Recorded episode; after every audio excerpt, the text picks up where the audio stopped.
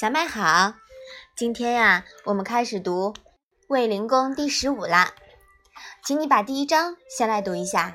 卫灵公问臣于孔子，孔子对曰：“祖斗之事，则常闻之矣；军旅之事，谓之学也。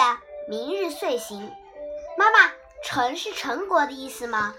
嗯，对，这里呀，用一个“臣”字来代表陈国的。国事民情，有人认为啊，这里的“臣”呢，通阵地的“阵”。卫灵公在问孔子排兵布阵的事，这不合情理。卫灵公在位数十年，非常善于用人，他手下文臣武将、外交外交家高手云集，打仗根本不用他亲自带兵。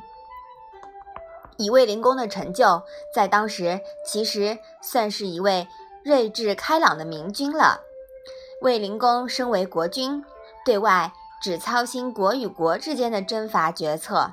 如果说他也来问排兵布阵，而且是向世人都知道以文理见长的孔子问排兵布阵，未免太低看了卫灵公的智商。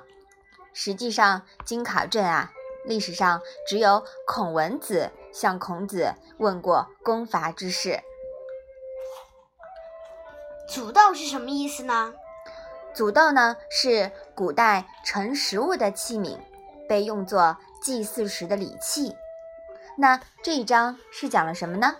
卫灵公向孔子问陈国的政事民情，孔子回答说。呃，祭祀礼仪方面的事情我还听说过，军旅攻伐的事从来没有学过。第二天，孔子便离开了魏国。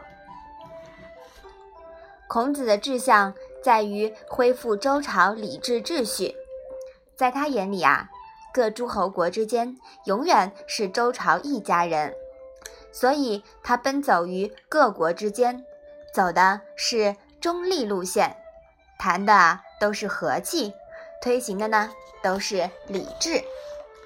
孔子经常去陈国，所以卫灵公向他打听陈国的政事民情。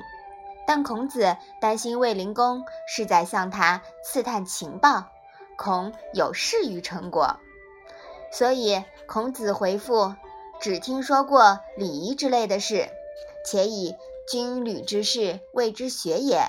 搪塞过去了，表明了自己保持中立的立场。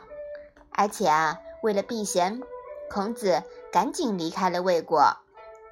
万一卫灵公真的征伐陈国，恰好在孔子到了魏国以后开战，那孔子啊，有口也说不清了，是吧？嗯。